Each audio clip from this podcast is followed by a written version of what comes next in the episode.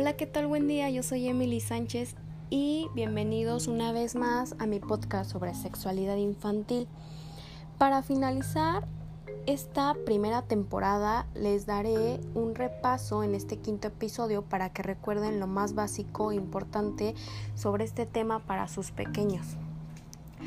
Pero basándome en la información básica y en la información para mantener su seguridad basándome también en las etapas referente a las edades que mencioné en, la, en el primer episodio. Por si no lo han visto, pues vayan a checarlo para que sepan. Bien, pues este hablemos sobre la primera etapa de, de 0 a 3 años referente a la información básica. Como punto número uno, recuerden que los niños y las niñas son diferentes. Punto número 2, tienes que hablar de forma correcta las partes de su cuerpo con sus nombres correctos. Punto número 3. Los bebés vienen de las mamás. Punto número 4. Reglas acerca de los límites personales, por ejemplo, el mantener las partes privadas cubiertas, no tocar las partes privadas de otras personas o de otros niños. Punto número 5. Dar respuesta simple a todas las preguntas acerca de su cuerpo y de las funciones corporales. En la parte de la información para mantener la seguridad, como punto número uno, es la diferencia entre las caricias apropiadas, las que están bien, caricias que son agradables y bienvenidas, y las caricias no apropiadas, las que no están bien, las que son incómodas, no deseadas o dolorosas. Como punto número dos, que su cuerpo es suyo y les pertenece. Punto número tres, que todos los niños tienen derecho a decir no a ser tocados o acariciados por los adultos o por otros niños. Punto número 4. Está bien que ellos digan que no cuando los adultos les piden que hagan cosas que están mal como tocarles sus partes privadas o guardarles secreto a ustedes los padres.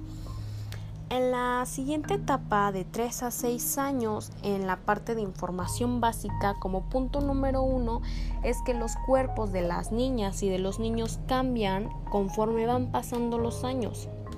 Como punto número 2, es importante eso de las explicaciones simples acerca de cómo crecen los bebés dentro del vientre de las madres, acerca del y también hablar acerca pues del proceso del nacimiento. Como punto número 3, es importante las reglas acerca de los límites personales. Punto número 4, dar respuestas simples. Y punto número 5, puede que sientan una sensación agradable cuando tocan sus partes privadas, pero es algo que debes recordarles que lo deben de hacer en un lugar privado. En la parte de la información para mantener la seguridad, en el punto número 1, el abuso sexual es cuando alguien toca sus partes privadas o le pide que las toque. En el punto número 2, hablando de abuso sexual, aunque se trate de alguien que ustedes conocen. Punto número 3, el abuso sexual nunca, nunca, nunca será culpa del niño. En el punto número 4, si una persona desconocida trata de que vaya con él o con ella, es importante que ellos sepan que deben de correr a contarte lo que pasó o a su padre o a su madre, a su maestro, a su vecino o algún oficial de policía para que ellos puedan hacer algo. En el punto número 5 es importante que ellos deben de saber que pueden contarles a ustedes los padres si alguien les hizo algo que no es apropiado y que no está bien. En, el, en la etapa de 6 a 10 años, en la parte de información básica, en el punto número uno es que tienen que esperar y saber cómo enfrentarse a los cambios. En el punto número 2 ya deben de darles un poquito más de información básica sobre la reproducción y el embarazo y el parto. En el punto número 3 es importante que hables con ellos sobre los riesgos asociados con eso de la actividad sexual, que son que es el embarazo o las enfermedades transmitidas sexualmente. En el punto número 4 ya tienes que darles información un poquito básica sobre hablando de los métodos anticonceptivos.